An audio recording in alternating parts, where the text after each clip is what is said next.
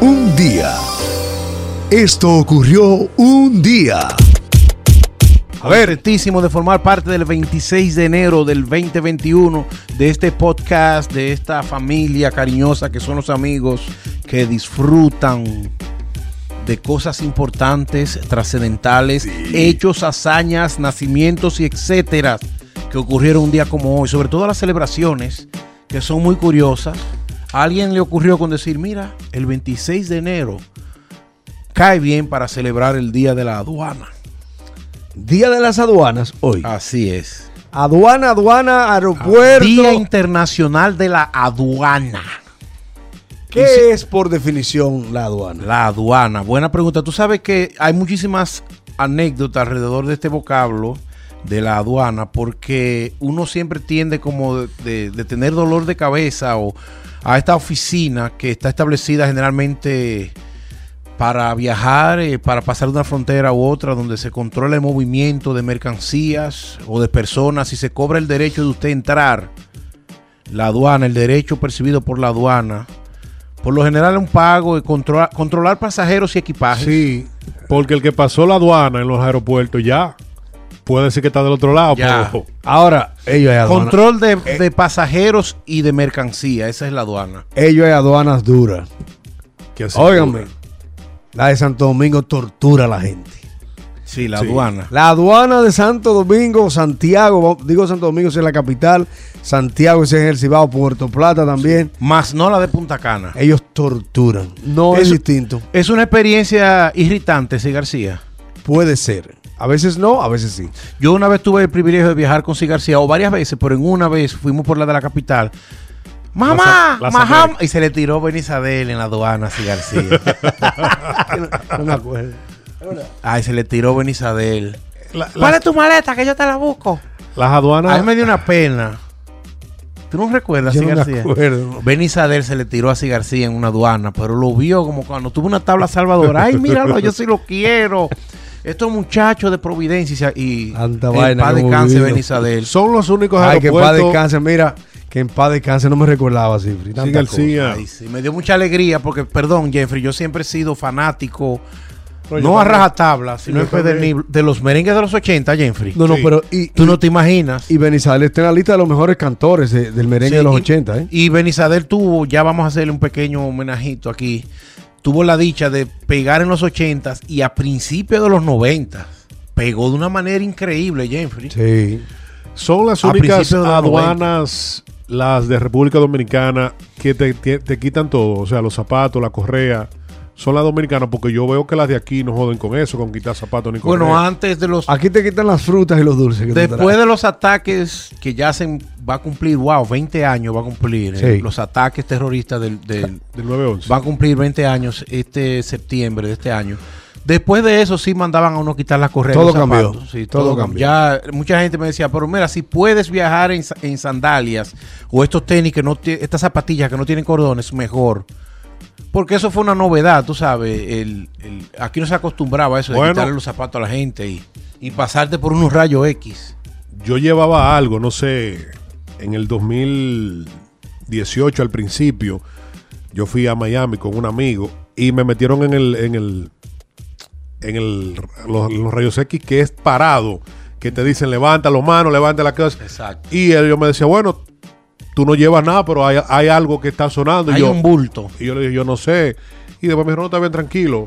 Pero sí, me pararon y me, me, me- me pusieron, levante los brazos ahora. Y me pasaron la máquina así, como que me escanearon entero. Y no encontraron nada. Ahora sí, el amigo mío duró dos horas guardado. Ay, Dios. Duró dos horas guardado, no sé por qué. A veces, a veces confusiones con el nombre, eh, te relacionan equivocadamente con... Con un nombre que está súper marcado. Correcto, Sí. correcto. De hecho, existe aquí una especie de, de esponja, spongeman, limpieza, que tú haces, creo que Delia Rodríguez Mazjuán se lo ha indicado a algunas personas que por tener el nombre, creo que si te recuerdas a, a José, José Pérez, ¿qué se llama? Eh, Bueno, eh, hay ciertos nombres que cuando van a viajar, óyeme, es son súper populares. es una pela en aduana Sí. y, y tienen que hacer un método, un procedimiento, un procedimiento en el cual... Guillén. Guillén, por el cual te, te- ya, ya tú llegas con este papel y estás como depurado, por decirlo de alguna manera. A mí me hicieron la vida imposible cuando yo gané el Junior National. Yo creo que yo viajé a, a Nueva York y yo tenía un muscle shirt y yo estaba que parecía una cosa. Una la- mole. Una mole. Una mole. Y el policía me hizo la vida imposible que si yo llevaba esteroides, que si el esteroide, que si lo anabólico, que si esteroide. Entonces, pues sacó. Dos palabras pero... esteroide. Entonces yo le decía que no, que no, que no. Pero yo sé que era por mi aspecto físico que él me estaba prejuiciando y sacó, que ahí fue que yo aprendí. Yo sé que si tú tienes bronceador, no es bronceador lo que está dentro, lo, es lleno de esteroides. Oye. Ese esteroide que es eh, la testosterona o estos esteroides, estos anabólicos en aceite, lo- los que usan esteroides, lo meten en, la botellita de bronceador. Entonces yo decía, bueno, pero si yo tengo músculos y voy de vacaciones, no voy a andar con un bronceador. ¿Verdad? ¿Quién no anda con bronceador? Imagínate. Entonces yo estaba, yo había competido hace como 10 días y todavía tenía los músculos bien eh, definidos. Y me hizo la vida imposible en la aduana en Nueva York. El tipo, después que me sacó la maleta y me le hizo un arroz con mango, lo dejó así todo tirado, como ya. Y la vaina es que tú no lo puedes demandar a ellos, ¿no? No, una, una fue una experiencia. No, porque es, es- es seguridad nacional. Eso Sí. es seguridad nacional. Siempre va a haber una excusa.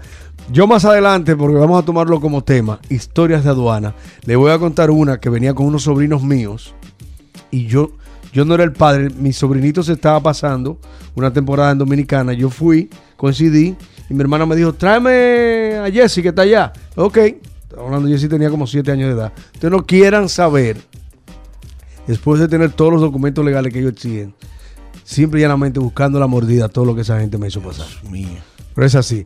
Esas son las aduanas. Yo he viajado internacionalmente a unos cuantos países y no me he enfrentado honestamente con cosa igual que como la que tenemos en Dominicana a la hora de que un individuo va a salir del país, sobre todo. Hay una serie que yo les voy a invitar a ver a ustedes, quizás algunos la han visto, así se llama, Aeropuertos, Alerta Aeropuertos. Ahí habla todo lo que pasa en las aduanas de Estados Unidos y de Latinoamérica. Y a veces, por una pequeñita porción de lo que ustedes saben, te pueden cantar hasta 15 y 30 Ay, años. Virgen de la Altagracia. Cada aduana tiene sus reglamentos. Esa es la movie, esa es la que hay. Así que es un día que vamos a hablar de todas las anécdotas con los amigos oyentes, porque todo el que habla español y está en sintonía desde Providence, por lo general ha viajado, aunque sea una sola vez, y ha tenido una. Un encontronazo. Un, O exacto. un desencuentro. Y- o- u, ojalá una anécdota muy agradable. ¿Quién sabe? Sí. ¿Qui- ¿Quién sabe? Pero bueno, vamos. eh, Hay gente que en aduana se encuentran con actores famosos. Eh, Pueden darnos esas anécdotas. Bueno, un día como hoy, en 1954, nació este rockero argentino, Miguel Mateos, este rubito ojiverde, que se convirtió en uno de los reyes del rock a finales de los 80. Aquí está Lola, una de mis canciones favoritas de, de Miguel Mateo, tecladista, guitarrista argentino. Se ve muy bien para sus 67 años y participa en el documental Rompan Todo. Miguel Mateos, happy birthday. El Oigan tema historia de la vida real. 67 today.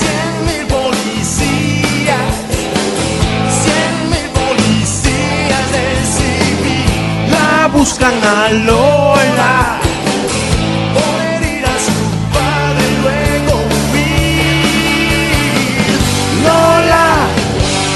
No vuelvas a casa. Oh, Lola, no, no, no vuelvas a casa. Así es, la gente le voceaba a Lola, no vuelvas a casa porque la policía andaba buscándola y era una chica que había le- partió al papá Esa se, es la historia. y se fue a la huida después de muchos años de abuso por parte de su padre. Ahí está esa canción y Miguel Mateos que a sus Miguel Mateos Ajá. con la S se ve muy bien como le se ve recientemente. Ah, bueno, y un año después, un día como hoy nació Eddie Van Halen, neerlandés, gringo. Lamentablemente falleció el año pasado, Sí. hubiese, hubiese cumplido hoy 66 años, considerado uno de los mejores guitarristas de todos los tiempos. Cuando es lo que él es un pianista. ¿Tú puedes creer esa vaina? Increíble. Un pianista que se convirtió en uno de los mejores guitarristas. Pasa tu alma, Eddie. ¿Qué vamos a escuchar de Eddie? Jump. Nothing Exitazo todavía. Los clásicos de este país para siempre.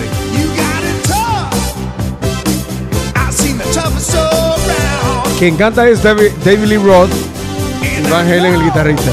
Exactamente.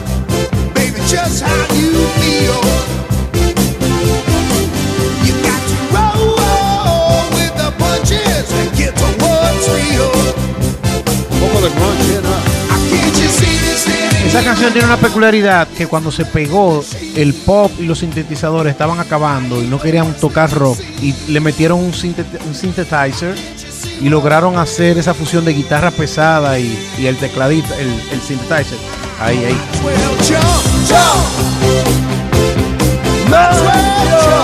Vamos más, vamos por más, Ahí vamos por está. más. ¿Quién más, Cifri Puello, en el día de hoy? Una mujer está hermosa. celebrando. Ay, ay, ay, ay, ay. Esa mujer llegó a tener uno de los rostros más lindos de Latinoamérica, sobre todo a finales de los 70 y mediados de los 80. Ella es Lucía Méndez, actriz, más conocida como actriz, pero logró, logró tener varios éxitos como cantante pop, baladista. Vamos a escuchar un éxito de una de sus telenovelas, El extraño retorno de Diana Salazar.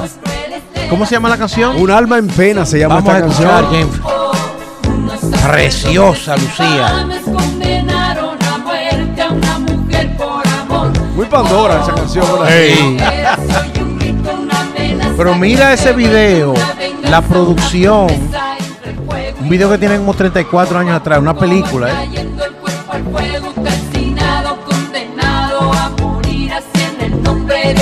Nombre de. ¿Qué podemos decir de, de la Lucía época Méndez? de la Inquisición, cuando quemaban a las brujas.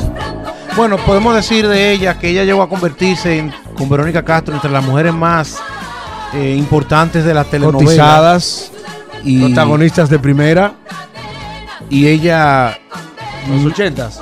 de los 80, 70, 80 y principios de los 90 también, pero ella yo no sé qué le pasó, en qué momento se hizo adicta a las cirugías plásticas y hoy parece una iguana. Ya, qué bajón. Parece que- Me pasé, perdón, no es muy temprano para No, pero óyeme, no. Ella no- no, ella no, parece una No muñeca. te pas- I'm sorry, pero no te pasaste, sí. Ella parece una la que muñeca. está pasada es Lucía Méndez. Yo te aseguro, Jeffrey, que porque era una mujer hermosísima y ella, si tú sales por esa puerta y te encuentras con ella, yo te aseguro que tú te asustas. En serio. Y es, pero no es que se vea fea, es que parece una, Creepy. Está Cre- horrenda. creepy, parece una, o sea, no parece real. Eso, ese, esa es mi, mi, mi percepción. de Lucía Méndez. Que la, yo la veo mucho en las farándulas, en la farándula mexicana. Ella se cree que es Becky G. O sea, ella no, no le han dicho que ella tiene 66 años. Ella está en sus apps, en sus selfies, que la están buscando para que sea modelo de un juego de video. Así que ella está.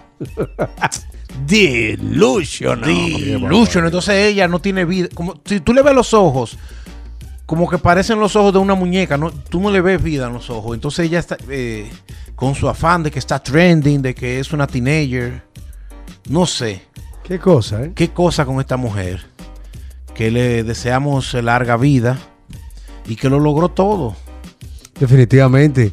Dentro de muchas cosas. Pero fue se novia- la, se la se llevó la fue- cirugía plástica. fue novia de Luis Miguel. También. Sí. Sí, sí, sí. Ah, pero a Luis Miguel le Ya- gusta la, la sopa Campbell.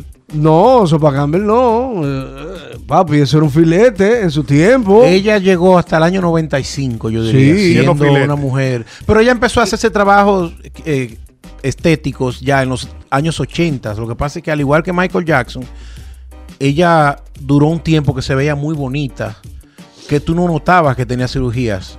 Pero ya iba en ese camino. Pero ya ella tenía, en ese video que tú estás viendo ahí, la canción que acabamos de presentar, Alma en Pena, es creo que del año 87, 88, estamos hablando de 30 y pico de años, ya ella tenía la nariz hecha, te lo puedo asegurar, y se ve muy linda, se ve muy natural, pero ya al día de hoy, oh míralo ahí, yo espero